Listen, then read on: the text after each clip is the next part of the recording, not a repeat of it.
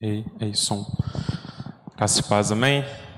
Um dia, sempre um, um, desafio muito gostoso estar aqui, né? Sempre muito bom.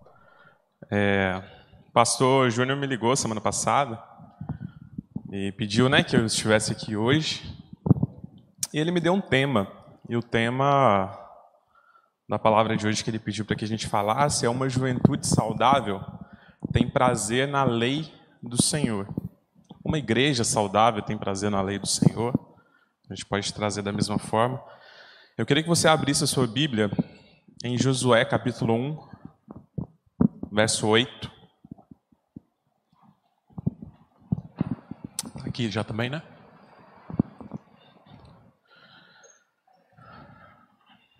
Josué capítulo 1, verso. É diferente falar sem máscara, gente, que vocês não têm noção, viu? Oito meses já que eu não tiro esse negócio do rosto.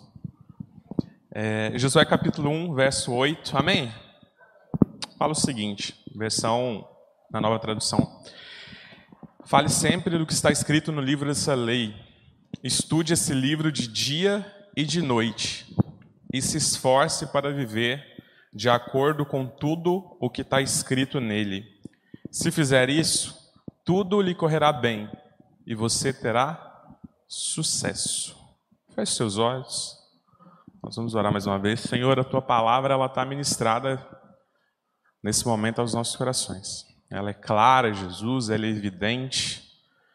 E o que nós te pedimos é que o Senhor continue falando conosco nesse momento, Deus. Fala através daquilo que o Senhor preparou para essa manhã, que a tua palavra, Pai, possa encontrar, Jesus, uma terra boa, que a sua palavra, Jesus, ela possa nos impactar de uma forma diferente que nós possamos tirar, Jesus, daquilo que o Senhor tem para falar hoje, coisas boas e coisas que modifiquem, ó Pai, a nossa caminhada. Muito obrigado por tudo que o Senhor tem feito. Obrigado por essa manhã, obrigado pelo seu cuidado. Em nome de Jesus. Amém. É, Josué, ele na verdade, esse texto antecede um do, do para mim, o texto mais fantástico da Bíblia inteira, que é Josué 1,9, e a gente vai entrar nele agora. Mas esse texto específico, né, quando vem a palavra de Deus a Josué, ela é extremamente clara. Ela está pedindo para ele falar sempre o que está escrito no livro dessa lei. Para ele estudar o livro de dia e de noite. Outras versões vão falar, medita nesse livro de dia e de noite. Né? E aí é um, até mais profundo do que só estudar. Meditar é refletir, é, é guardar, é, é, é, se concentrar naquilo que está sendo lido, naquilo que está sendo falado. E aí Deus ele, ele fala uma coisa muito pontual, que se ele fizesse isso, tudo correria bem. Né? Na verdade, Deus deixa duas palavras para Josué. A primeira palavra é essa de, de, direcionamento, né? É esse direcionamento que ele faz em relação à palavra. Se você fizer isso da forma com que eu estou te falando, tá aqui, está desenhado. É só fazer. Tudo lhe, dá, lhe, lhe irá bem e você terá sucesso. E aí, logo em seguida, no, no verso próximo, Deus ele dá uma palavra de motivação a Josué, que é o verso 9, né? Lindo. Que ele fala: seja forte e corajoso, tenha bom ânimo. Não tenha medo, porque eu, Senhor, o seu Deus, estarei contigo por onde quer que andares. E aí a gente tem que pensar no contexto daquele momento. Não era um momento simples. Por que, que Josué precisa receber uma palavra de orientação com essa clareza e uma motivação tão grande da parte de Deus? A gente tem que se lembrar que aquele momento ali era uma troca de bastão, né? Naquele momento é o momento da morte de Moisés então eles estão entrando já em Canaã, na terra prometida, e o, o líder máximo da nação morre, né? Desculpa. O líder máximo da nação morre naquele momento. Tá dando um delayzinho aqui. Deixa eu trocar, peraí.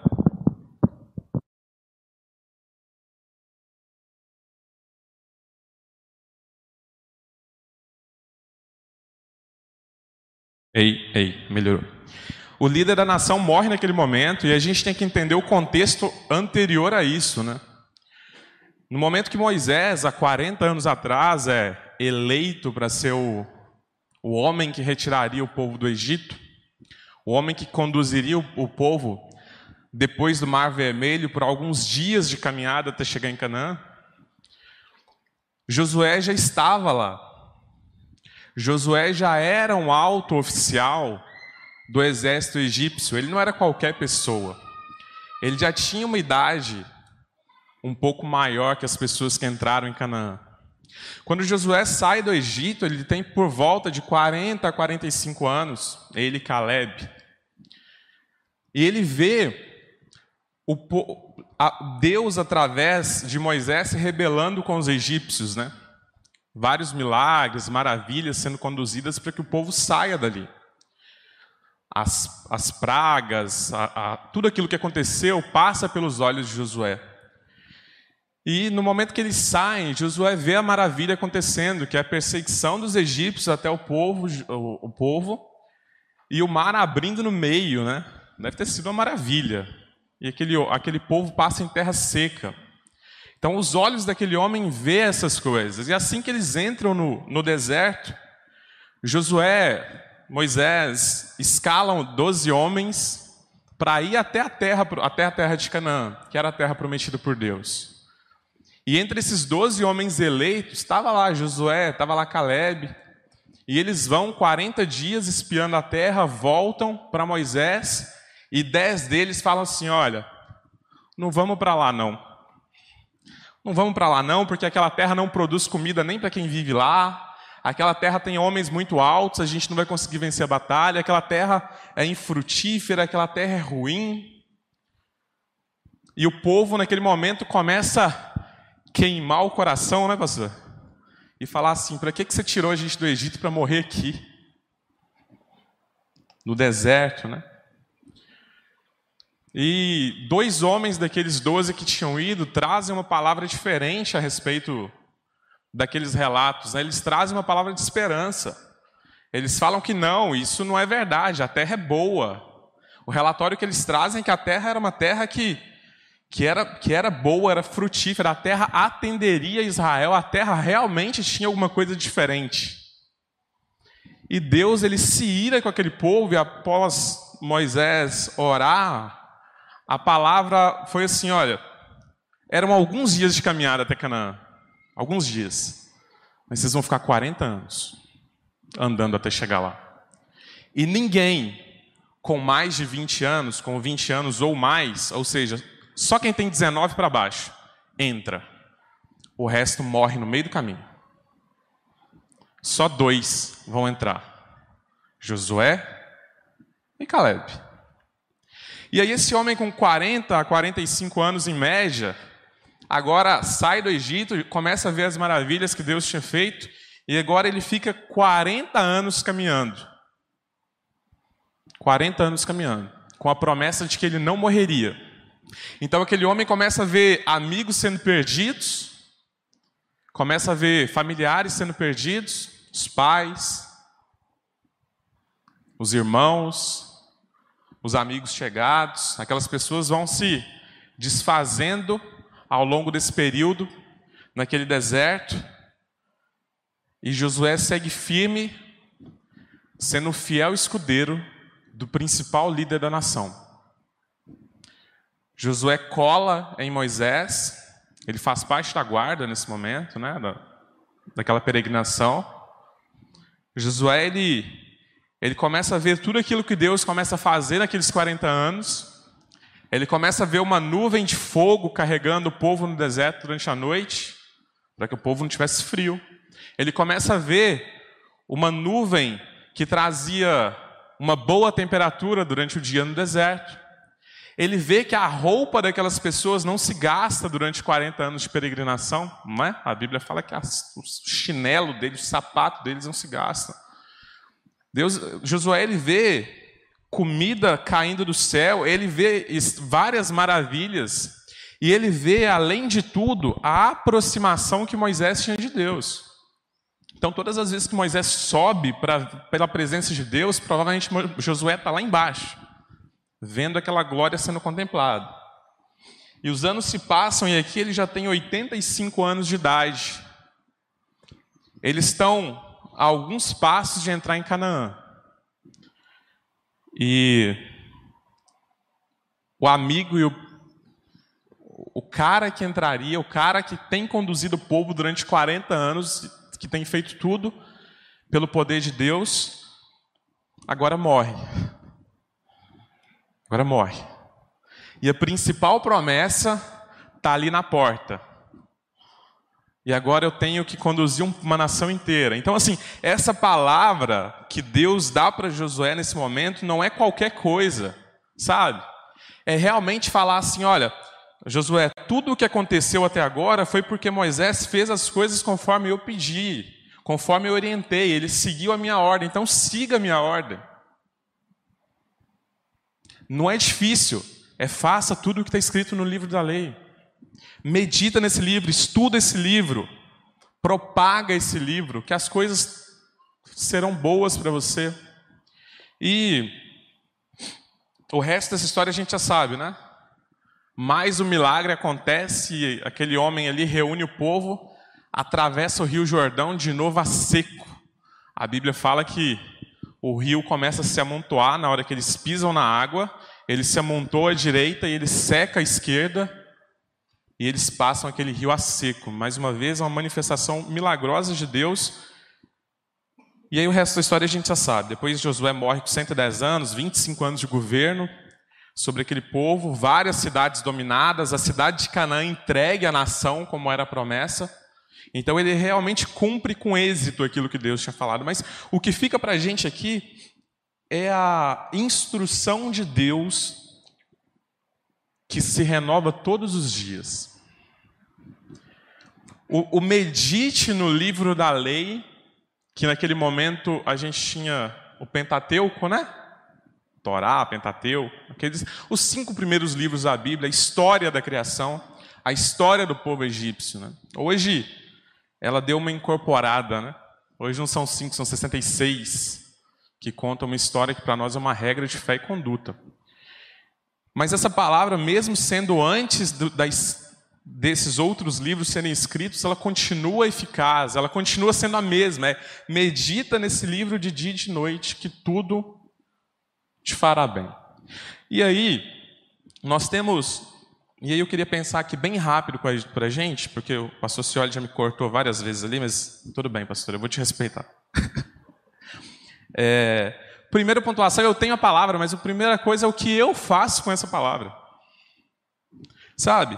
Eu tenho acesso direto a ela. Nós temos acesso direto a essa palavra, mas o que eu queria pensar com a gente a primeira era o que eu faço com a palavra. Se a gente tem essa palavra é, com uma, uma tranquilidade, sabe? Assim, a gente consegue ler, a gente consegue estudar, a gente consegue meditar, a gente consegue fazer e muitas vezes, infelizmente, a gente não faz, mas Timóteo, se puder projetar para mim, 2 Timóteo, capítulo 3, verso 16, fala isso aí, ó. Toda escritura é inspirada por Deus e útil para ensinar a verdade, para condenar o erro, para corrigir as faltas e para ensinar a maneira correta de viver. Então a primeira pontuação é que toda palavra é inspirada por Deus. Essa palavra não veio do nada. Né? Ela foi inspirada por Deus e ela ensina a verdade e condena o erro ao mesmo tempo. Ela corrige as faltas e ela ensina a maneira correta de se viver. Maneira correta e certa de se viver ao nosso ponto de vista, né? Porque cada um tem a sua maneira correta de viver. Às vezes torto, mas tem. Mas para nós, essa é a maneira correta de viver. A maneira correta de viver é aquela que o amor está no centro de todas as coisas. A maneira correta de viver é aquela que onde Cristo é o centro de todas as coisas. Cristo é a manifestação de tudo que é bom. A, a maneira correta de viver é aquela que eu reduzo o meu sonho para que o sonho de Deus cresça. A maneira correta de ver é aquela que eu diminuo os meus ídolos para que a minha idolatria seja só naquele que é digno de toda honra e todo louvor. A maneira correta de viver é quando eu amo o meu próximo como Jesus me amou. A maneira correta de viver é quando eu olho para aquele que não tem a Cristo e como o próprio Cristo sentia, eu tenho dor nas entranhas. Né? Meu coração dói, porque eu sei para onde eu estou indo e eu imagino para onde outras pessoas estão indo. E às vezes só depende da gente, sabe? O que eu faço com a palavra que é essa condução para as pessoas terem esperança, sabe? O que eu faço com a palavra que transforma outras pessoas. A gente tem vários relatos de pessoas que foram transformadas pela palavra.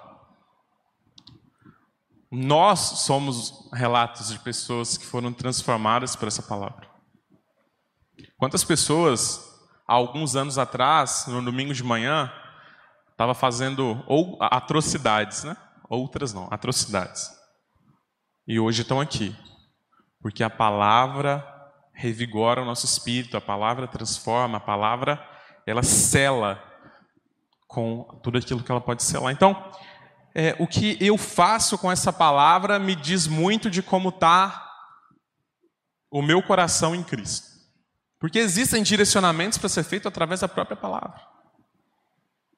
A palavra fala como eu preciso ser, a palavra me amolda como eu preciso ser, e a palavra diz que eu preciso entendê-la o tempo inteiro. Aqui existe a regra de tudo, qualquer coisa que você quiser, de qualquer forma, em qualquer âmbito, qualquer escala, a Bíblia sempre tem resposta. Sempre tem resposta. E o mais legal é que a resposta dela é sempre atualizada. Sabe? Ela é extremamente atualizada. Então, aquela ideia de que a, a palavra é viva e eficaz e ela se renova a cada manhã é verdade. Esse livro já tem dois mil anos e ele fala com qualquer um de nós como nenhum outro consegue falar. Ele alcança lugares em nós onde nenhuma outra pessoa consegue alcançar. E ela muda a vida de pessoas como nada outra coisa pode mudar.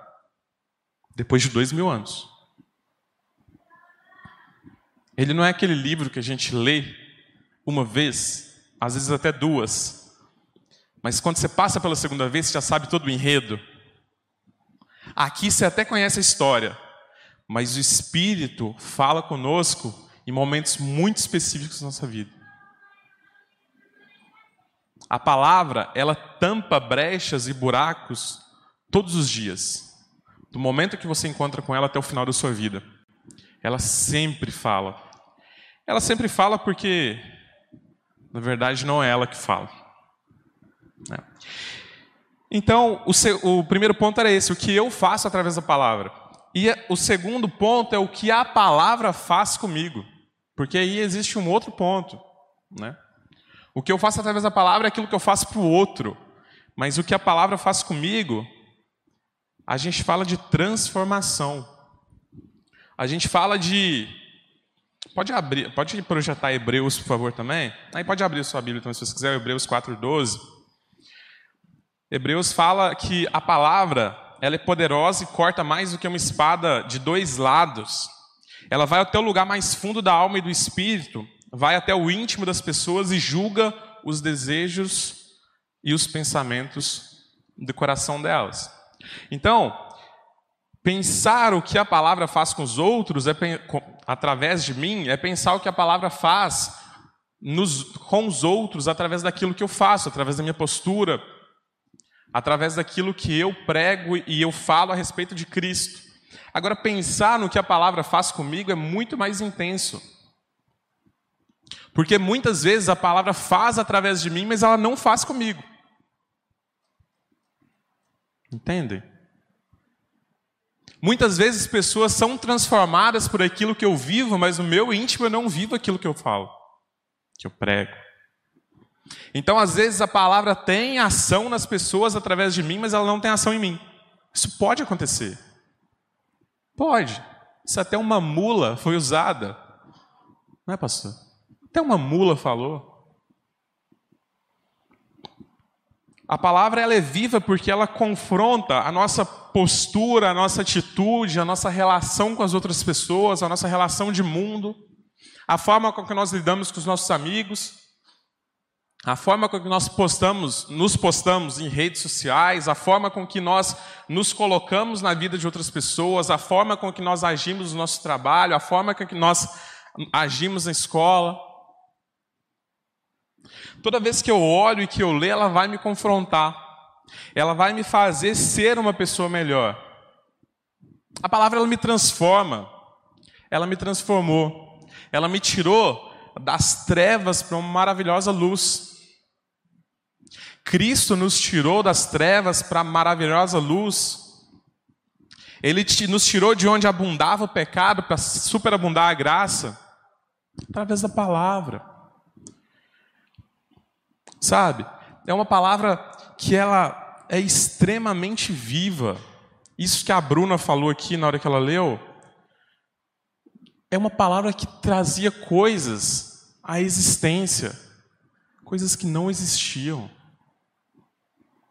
Sabe, se a gente voltar muito lá no princípio, quando nada existia, a terra era sem, sem forma e vazia, né? O livro de Gênesis começa assim. E o Espírito diz que haja luz, que hajam divisões, que hajam pessoas, que hajam animais, que hajam. A palavra ela vai sendo dita e ela vai criando e transformando, sabe? Ela não é qualquer palavra. Ela é sempre uma palavra bendita.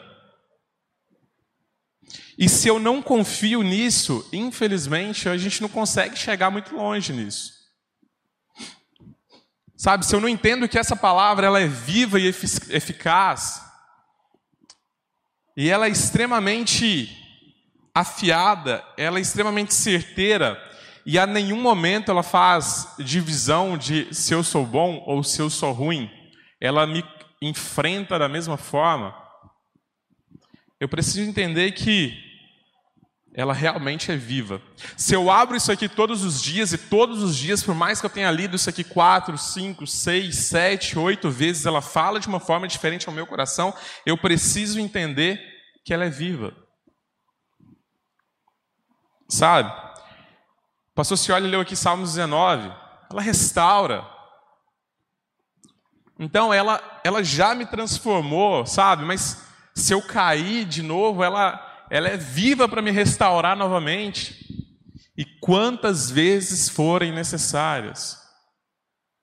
Quantas vezes forem necessárias.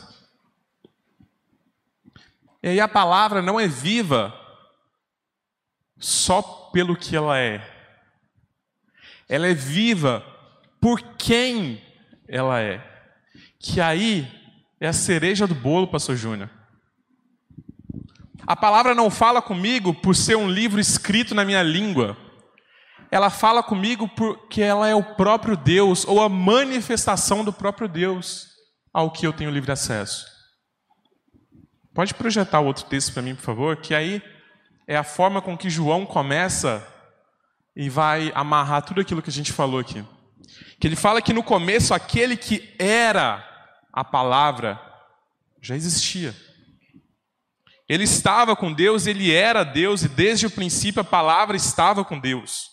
Por meio da palavra Deus fez todas as coisas e nada do que existe foi feito sem ela. A palavra era a fonte da vida e essa vida trouxe luz para as pessoas. Eu amo a palavra não porque a palavra é só um livro. Eu amo a palavra porque a palavra é o próprio Cristo. Porque ela é o sol, porque ela é o pão que alimenta, porque ela é o médico dos médicos, porque ela é o rei dos reis e porque ela é o Senhor dos senhores. Essa palavra ela é viva porque ela se fez vida e habitou entre nós. Ela é vida porque ela desceu do alto e sublime trono e fez tudo o que ela fez. A palavra é viva porque ela deixou que a vida dela fosse entregue para três dias depois ela recuperá-la, para provar para mim e para você que existe vida após a morte. E às vezes nem é uma morte física, sabe? Às vezes é uma morte de sonho, às vezes é uma morte de de pensamentos, de projeções, às vezes é uma morte no âmbito familiar, às vezes é uma morte de do, do que eu sou, às vezes é uma morte daquilo que, que eu almejo. E a palavra ela, ela vem para falar assim: olha, fica aqui, sabe? Cola em mim, medita de dia e de noite, estuda de dia e de noite. Que se você fizer isso, certamente terá sucesso. Não se trata de uma juventude que tem prazer na lei do Senhor apenas, ou uma igreja que tem prazer na lei do Senhor apenas. Se trata de uma igreja que tem prazer no próprio Senhor. Se trata de alguém que olha para Cristo como o ápice de qualquer outra coisa. Alguém que olha para Cristo e vê como uma entrega feita naquele momento, naquele dia, que valeu para todo sempre. Que olha para Cristo falando com Josué aqui no verso 9 Seja forte e corajoso, não fiquem desanimados, não tenham medo, porque eu, Senhor, estarei contigo por onde quer que andares. E lá depois da ressurreição, quando ele está sendo ascenso aos céus, ele fala: Eu estarei com vocês até a consumação dos séculos. É do início até o final. É de quando todas as coisas começam até quando todas as coisas terminam, sabe? É realmente o início e o fim. O primeiro e o último. O Alfa e o Ômega é o mesmo ontem, hoje e amanhã.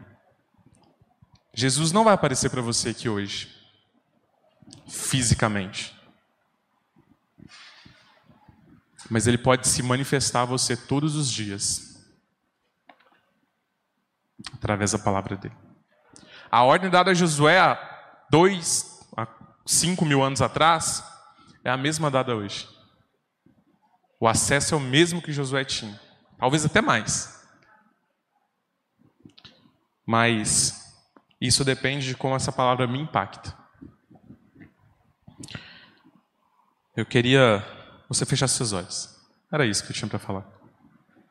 Você curvasse a sua cabeça. Nós vamos orar novamente. E não sei como que você entrou aqui hoje, nessa manhã. Eu não sei como que estão as suas frustrações, sabe? A gente tem vivido dias muito difíceis, dias que há um ano atrás nós nem imaginaríamos, né, que nós estivéssemos passando, mas esses dias estão aí. Muitas pessoas com problemas em relação à Covid, mas a Covid hoje é o sucesso. Existem outros vários problemas que nunca deixaram de existir nesse um ano. Eu não sei como sua vida espiritual tá, como que tá a sua intimidade com o Senhor. Mas eu sei que todas as coisas se fazem novas todos os dias. E hoje é um dia onde essas coisas podem ser resolvidas. Deus ele nos dá livre acesso o tempo inteiro. É nós que nos afastamos deles. Então, queria te dar um momento para você orar, para você pensar nisso que nós falamos aqui. Em seguida, eu vou orar.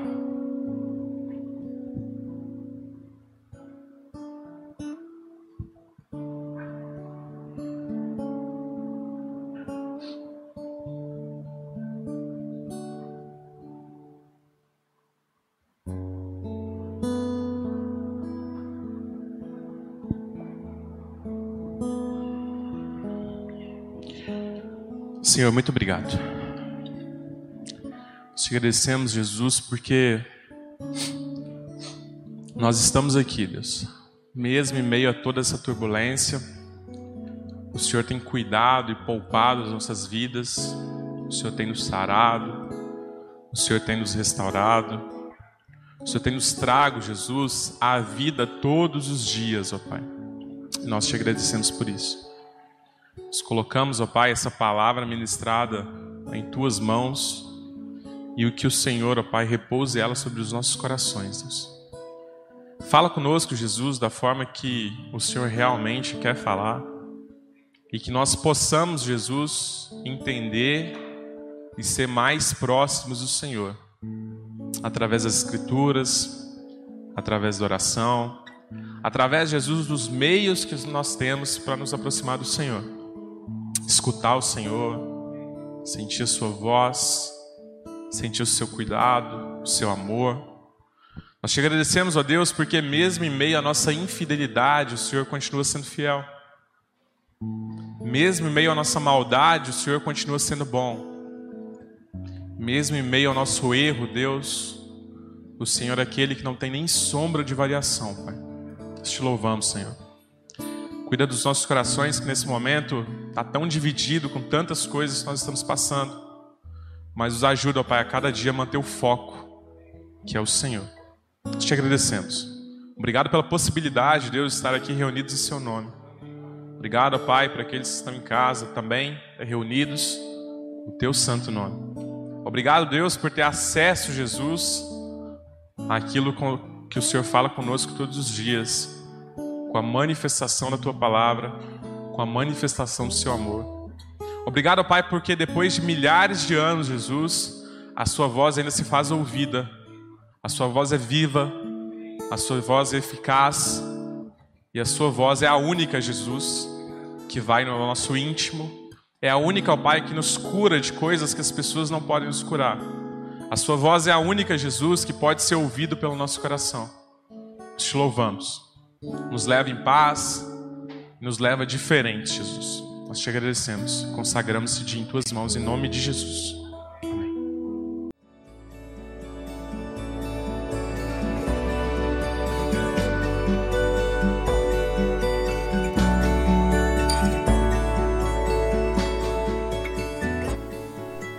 Igreja Batista do Bom Retiro tem plena convicção de que a palavra de Deus é poder para salvar e transformar vidas. Nosso desejo é que essa mensagem tenha alcançado seu coração. Para saber mais sobre quem somos e em quem acreditamos, acesse ibbrpatinga.com.br.